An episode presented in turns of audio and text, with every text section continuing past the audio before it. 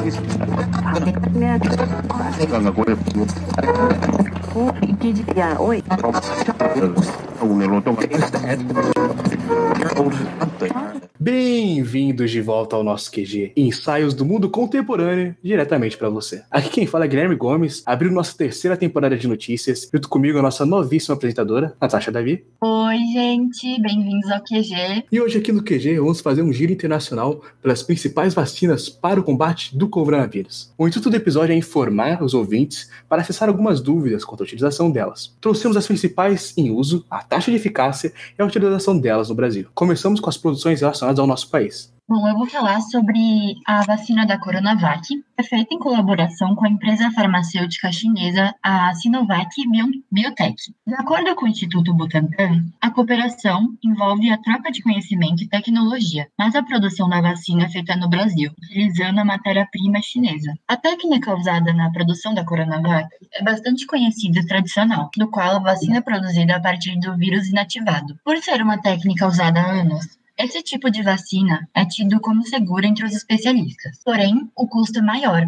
por demandar laboratórios especializados para o cultivo do vírus. Entre as vacinas que utilizam essa tecnologia estão as de gripe, hepatite A e poliomielite. O vírus é inativado por meio de calor e produtos químicos, perdendo assim a sua capacidade de se reproduzir. Por isso, a vacina não, não nos deixa doentes, mas já é suficiente para produzir uma resposta imune em nosso organismo. Após a aplicação da vacina, o nosso organismo ativa os linfócitos, que além de impedirem de o vírus infectar novas células e estimular a produção de outras, é responsável por criar memórias capazes de lembrar como se defender contra o coronavírus por ano. De acordo com o Instituto Butantan, quem se vacina com a Coronavac tem 50,38% menos chances de contrair a doença. Contrairmos, há 78% de chance de não precisarmos de qualquer atendimento médico e 100% de certeza de que a enfermidade não vai se agravar. A população está sendo imunizada com a Coronavac desde a autorização da Anvisa de seu uso emergencial. No entanto, o presidente da República Jair Messias Bolsonaro tem se mostrado contrário à Coronavac desde o ano passado, dizendo que não poderia comprar a vacina antes do registro na Agência Nacional de Vigilância Sanitária, Anvisa, porque a população brasileira não seria cobaia de ninguém e que a vacina de origem chinesa tem um descrédito muito grande.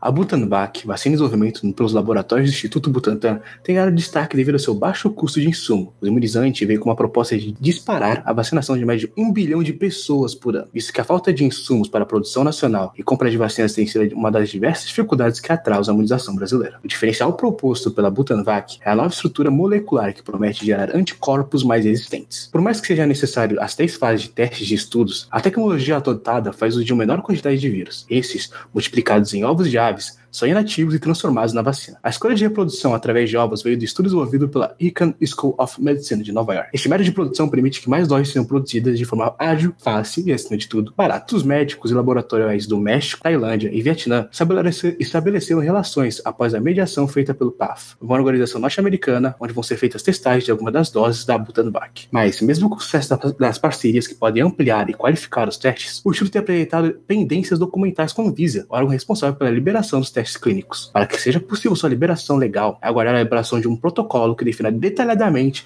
como ocorrerão os estudos da primeira e segunda fase. Portanto, enquanto não houver a regulamentação da documentação, não haverá testes, atrasando a vacinação na longa corrida contra o tempo. A Fiocruz está desenvolvendo quatro vacinas 100% brasileiras contra o novo coronavírus, das quais duas são de projetos desenvolvidos em território nacional e outras duas serão produzidas em parceria com a Universidade de Oxford e com a empresa americana H HDT da Universidade de Washington. Sendo estas, a vacina sintética do Instituto de Tecnologia em Imunobiológicos, o imunizante contém pequenas partes de proteínas do vírus que induzem a produção de anticorpo contra a Covid-19. Esse tipo de vacina tem a vantagem de ser produzida com rapidez em comparação a metodologias tradicionais. É de fácil armazenagem e tem os custos reduzidos. Já a segunda vacina será produzida a partir das proteínas S, que formam a coroa de sinos, e da N, que compõem o núcleo do vírus. De acordo com a Fiocruz, os testes feitos em animais produziram respostas imunes sem prejudicar a saúde dos mesmos. O Biomanguinho irá avaliar qual das duas propostas de vacinas é mais promissora, a partir de respostas dos animais vacinados expostos ao coronavírus.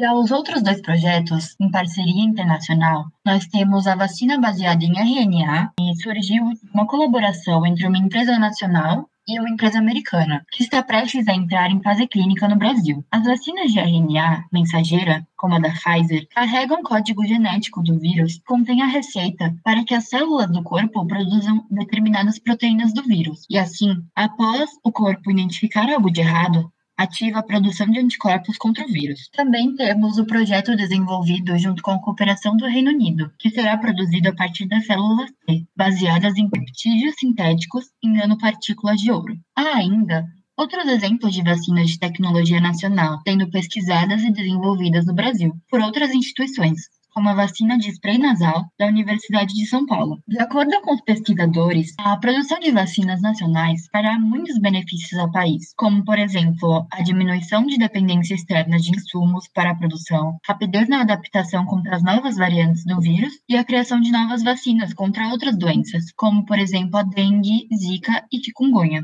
Já a principal desvantagem seriam os custos elevados, pois após 30 anos de redução de investimentos na área de tecnologia de vacinas, seria preciso investir muito no setor. Partindo agora para as vacinas produzidas em outras localidades, a gente atravessa o Atlântico e vemos uma das vacinas mais enigmáticas, a Sputnik V, a vacina fora desenvolvida pelo Centro Gamaleya, na Rússia, que atingiu 91,6% de eficácia contra o coronavírus. Dos aproximadamente 20 mil voluntários, apenas 78 desenvolveram o coronavírus, sendo que destes, 62 tomaram placebo. É a partir desses dados que os pesquisadores concluíram que a injeção reduziu o risco de desenvolver a doença a 90,6%. Análises secundárias apontam que 21 dias após a aplicação da primeira dose, a vacina russa foi 100% eficaz. A prevenção de casos graves e mortes. Além disso, Sputnik V utiliza um método similar ao da AstraZeneca, em que um pedaço de SARS-CoV-2 é inserido no, em um vetor viral, um adenovírus inofensivo, que é então injetado no corpo para que o sistema imunológico reconheça o vírus e então levante suas defesas contra ele. O perfil de segurança foi considerado satisfatório, visto que nenhuma das reações adversas graves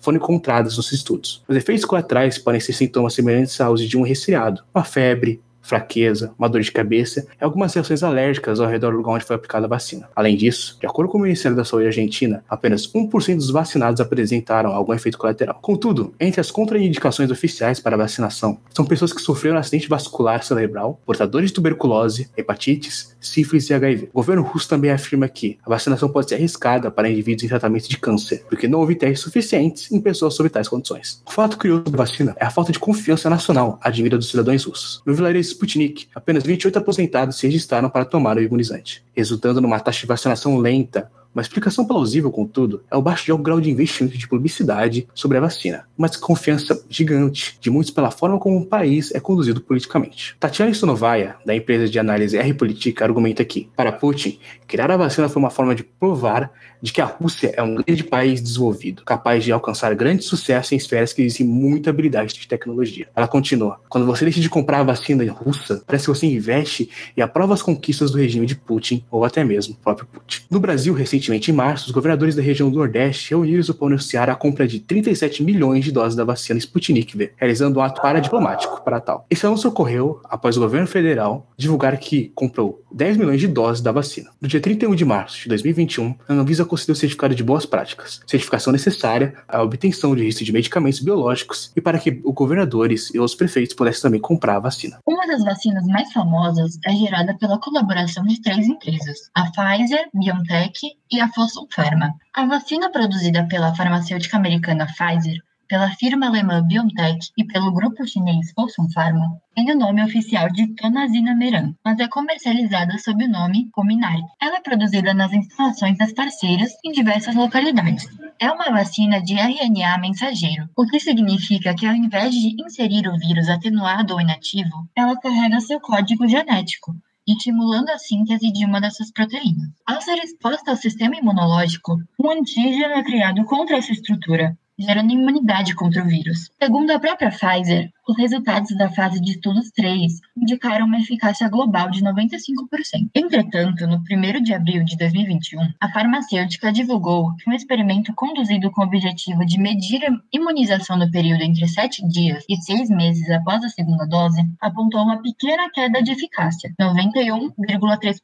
Segundo o relatório, a vacina também é 100% efetiva em prevenir uma doença severa. Apesar de a vacina ser considerada altamente eficiente, ela apresenta uma pequena fraqueza no âmbito das variantes do SARS-CoV-2. Sobre a variante P1, conhecida como a variante brasileira, a doutora Ellen Perry, da Universidade de Birmingham, conduziu um estudo sobre a vacina e disse, segundo uma matéria do The Guardian, que a variante do Brasil reduz a resposta de neutralização, mas nesse estágio inicial pós-vacina, no qual estamos vendo altos níveis de anticorpos, ainda estamos sobriamente confiantes de que a vacina deve prover proteção valiosa contra a variante em discussão. Em conclusão, os dados não demonstram nenhuma preocupação séria de segurança. De acordo com a revista Exame, a Pfizer iniciou a comercializar a vacina normalmente em maio do ano passado, logo após o início dos testes de segurança, e já forneceu mais de 95 milhões de doses. Países como Estados Unidos, Reino Unido, Japão e até a União Europeia possuem acordos de compra de dezenas ou centenas de milhões de doses. Em relação ao Brasil,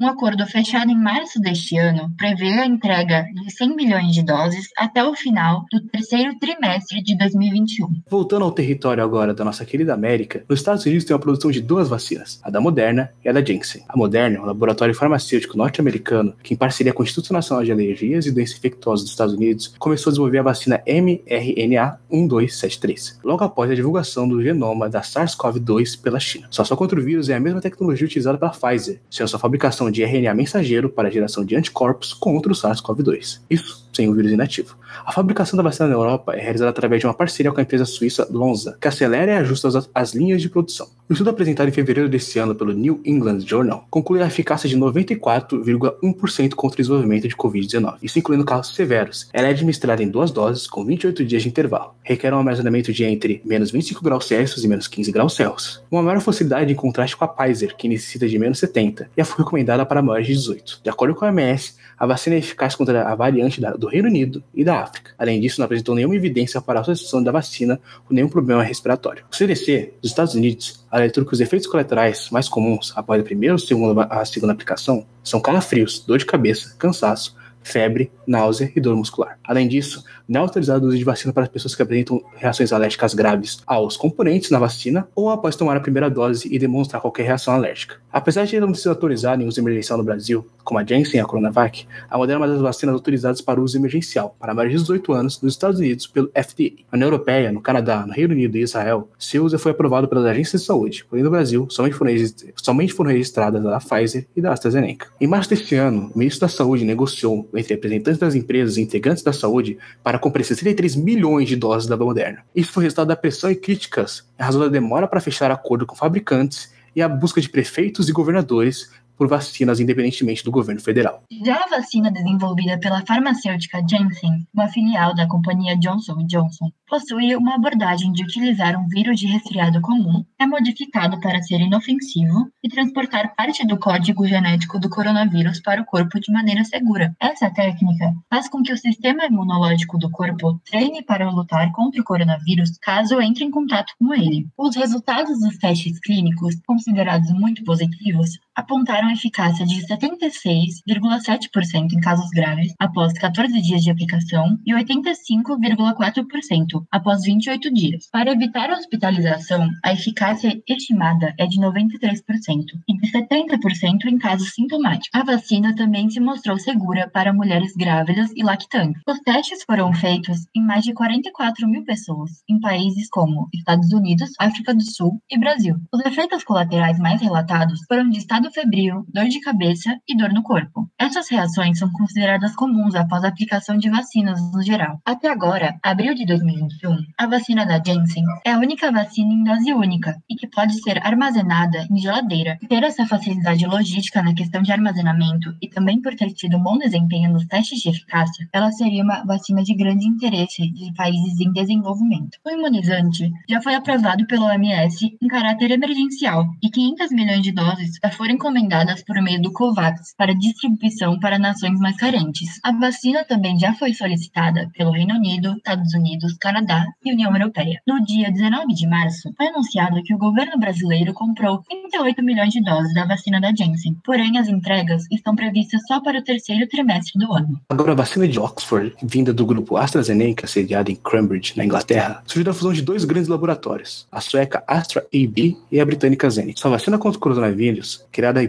produzida através de uma parceria com a Universidade de Oxford, foi desenvolvido como vetor viral, o qual impede a disseminação do coronavírus no corpo humano. A testagem de eficácia foi feita em três etapas, sendo a última delas em voluntários que estavam expostos ao vírus. No Brasil, a testagem ocorreu com profissionais de saúde entre 18 e 55 anos. Com a eficácia de 70% e a promessa de produção em grande escala, o laboratório conseguiu garantir diversos compradores, incluindo países da União Europeia, Estados Unidos, Índia e alguns países da América Latina que apressaram para garantir um contrato com Oxford. Outra característica importante para despertar o interesse desses países é a não necessidade de temperaturas muito baixas para armazenamento, que facilita ainda a logística, junto com um preço acessível em comparação com as demais vacinas, fez com que ela se tornasse uma preferida no mercado. Entretanto, diversas polêmicas surgiram em relação à eficácia, os efeitos colaterais e o compromisso com prazos acordados por Oxford. O primeiro boato que surgiu é de que havia variação de eficácia conforme a idade. A partir disso, alguns países europeus afirmaram que não liberariam imunizante para pessoas acima de 55 anos. Somente depois da comprovação dos estudos e campanha de vacinação em outros países que trouxeram a segurança, estados como Alemanha e Itália autorizaram finalmente a vacinação de pessoas acima dessa faixa etária. Após o surgimento de casos de trombose, autoridades da Espanha, Alemanha, França e Itália resolveram interromper a vacinação com o imunizante. Dadas as circunstâncias, a Agência Europeia de Medicamentos, EMA, começou um estudo de casos a respeito dos possíveis riscos do coágulo sanguíneo. Por outro lado, a OMS fez um comunicado afirmativo e realista a respeito da vacina, alegando que a ocorrência de casos de trombose entre os vacinados seria menor do que a população em geral. Para fins de tranquilizar a população, o EMA afirma que a campanha de vacinação não deve ser. Ele reafirma que a porcentagem de casos trombólicos é muito pequena entre vacinados. Também é lembrado que a eficácia da vacina não diminuiu, ainda é um imunizante eficiente na luta contra o coronavírus. No Brasil, ainda não foi encontrado qualquer caso de trombose entre os vacinados. Para finalizar, a gente sabe que muitos países, entre eles o Brasil, têm sofrido com a baixa taxa de vacinação e principalmente com a recusa da compra e aplicação de diversas vacinas. Quanto a nós, civis e eleitores, cabe cobrar aqueles que estão eleitos. O prefeito dessa cidade é mais acessível que o governador ou o presidente, e ele, além de pressionar aqueles que estão em cargos acima, pode também abrir espaço para relações paradiplomáticas envolvendo a vacina. Por fim, podemos replicar a frase do chefe da Organização Mundial da Saúde: as vacinas oferecem uma grande esperança para reverter a maré da pandemia. Esse foi o QG de hoje. Fiquem saudáveis, fiquem seguros e até mais.